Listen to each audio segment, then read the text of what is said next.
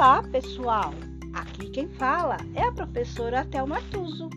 Sejam todos bem-vindos ao Histórias em Cast.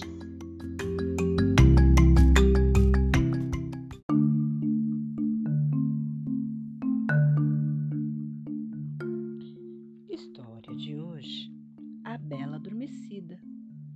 É um reino muito distante. Um rei e sua rainha estavam muito felizes, celebrando a chegada da sua filha Aurora.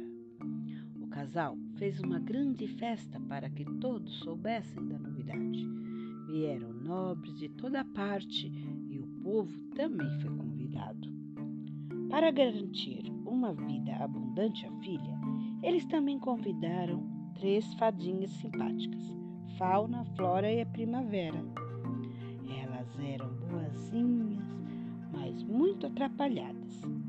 Às vezes confundiam os encantos, trocavam os pés pelas mãos, e aí o feitiço saía todo errado. Mas nada grave acontecia. Além de render boas risadas, Fauna presenteou o bebê com uma linda voz. Você cantará como os passarinhos, disse ela com doçura. Flora também agitou sua varinha e um monte de estrelinhas surgiram no ar. Querida menina, você terá a beleza das flores, falou contente. Faltava a primavera revelar seu presente. Mas ela tropeçou na barra do vestido e a varinha girou sozinha no ar. Um sapo gordo e feio apareceu do nada. Xiii! Que eu fiz desta vez? Lup! resmungou ela, enquanto todos riam da atrapalhada.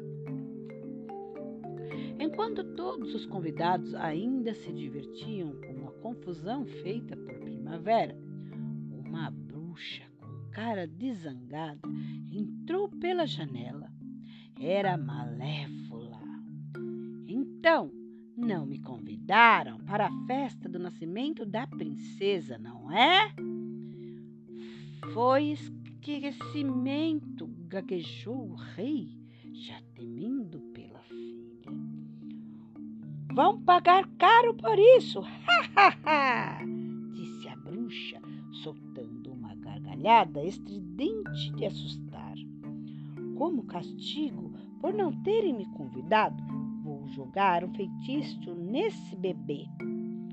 Aurora, quando você fizer 15 anos, espetará o dedo no fuso de uma roca e cairá morta. Ha, ha, ha! Não! gritaram o rei e a rainha. Em seguida, Malévola foi embora, deixando todos os presentes assustados. A rainha caiu em prantos. Foi quando Primavera falou: Calma, não se desespere. Eu ainda não dei o meu presente à princesa. Verdade. Você pode desfazer o feitiço de Malévola? Disseram as outras duas fadinhas. Sim, sim. Deixe eu me concentrar. Hum... Anda logo! gritou um papagaio que não aguentou a demora. Pequena Aurora, você não morrerá ao ferir o dedo na roca, mas cairá em sono profundo até que um beijo de amor a desperte, disse a fadinha atrapalhona. Hum, por que ela tem de cair em sono profundo?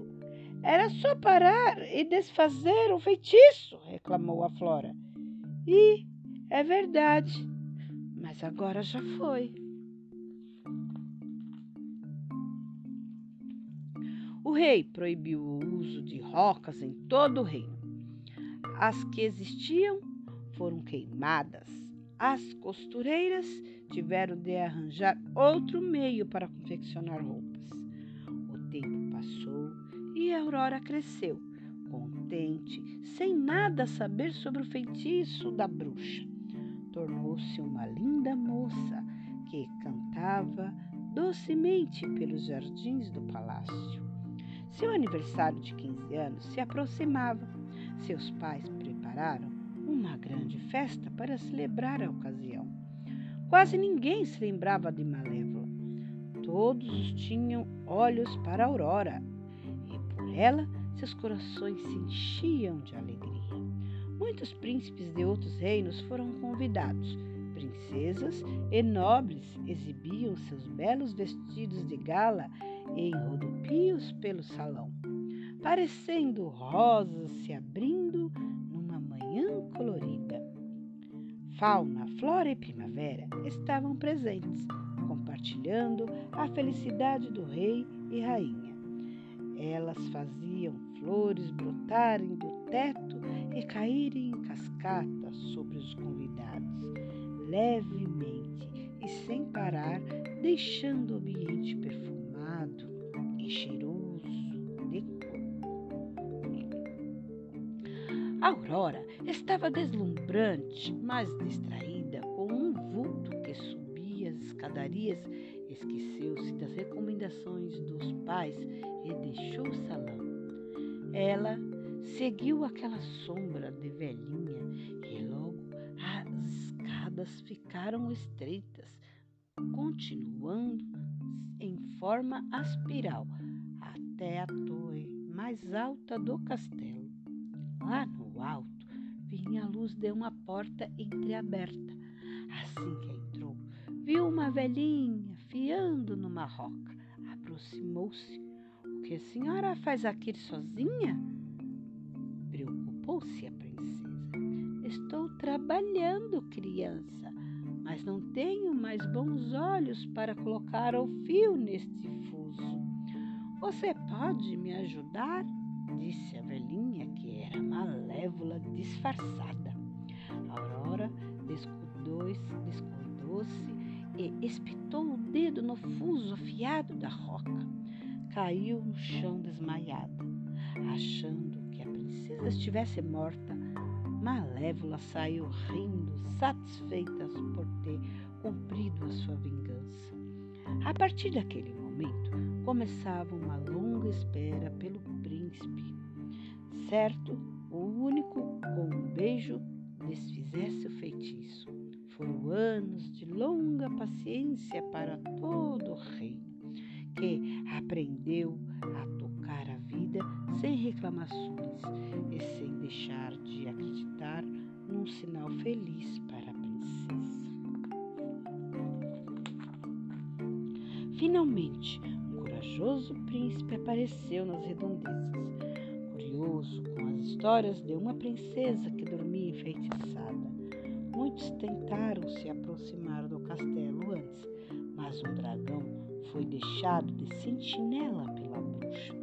Assim, Toda vez que um cavalheiro chegava, era logo espantado pelo bicho.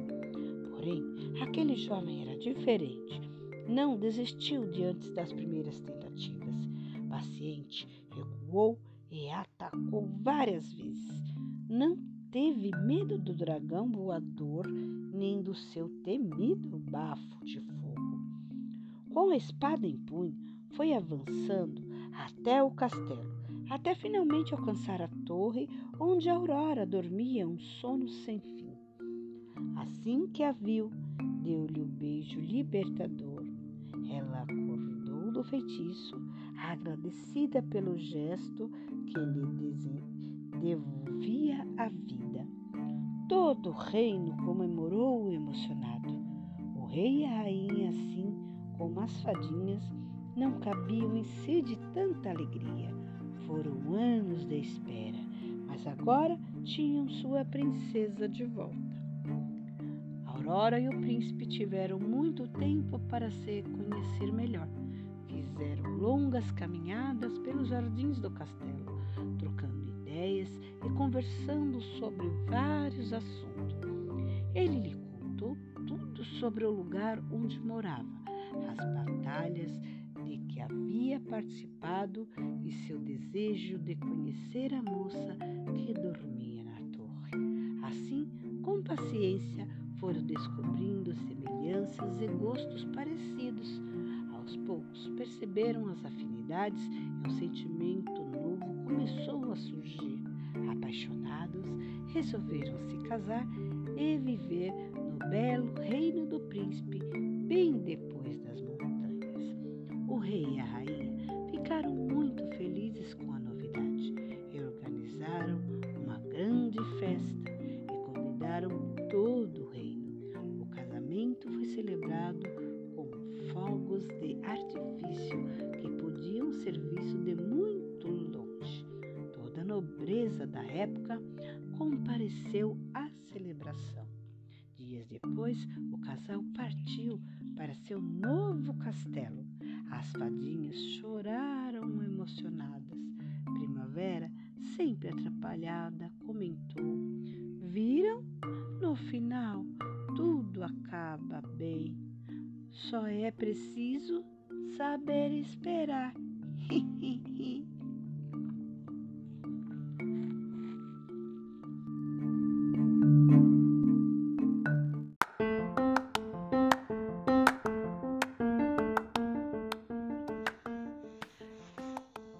por hoje é só. Entrou por uma porta e saiu pela outra.